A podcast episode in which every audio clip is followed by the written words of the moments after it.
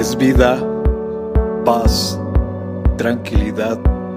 Les habla Hugo Fortes y esto es Palabra con Poder.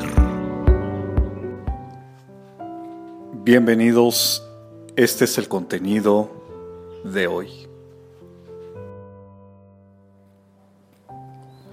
Quiero decirte que no todo está perdido, siempre hay esperanza cuando creemos y confiamos en Dios.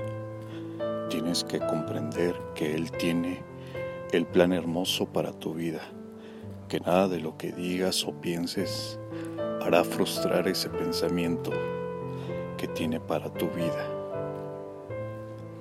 Hoy te animo a que vuelvas a sonreír, porque Dios continúa trabajando para cumplir esa promesa, ese sueño que un día te dio.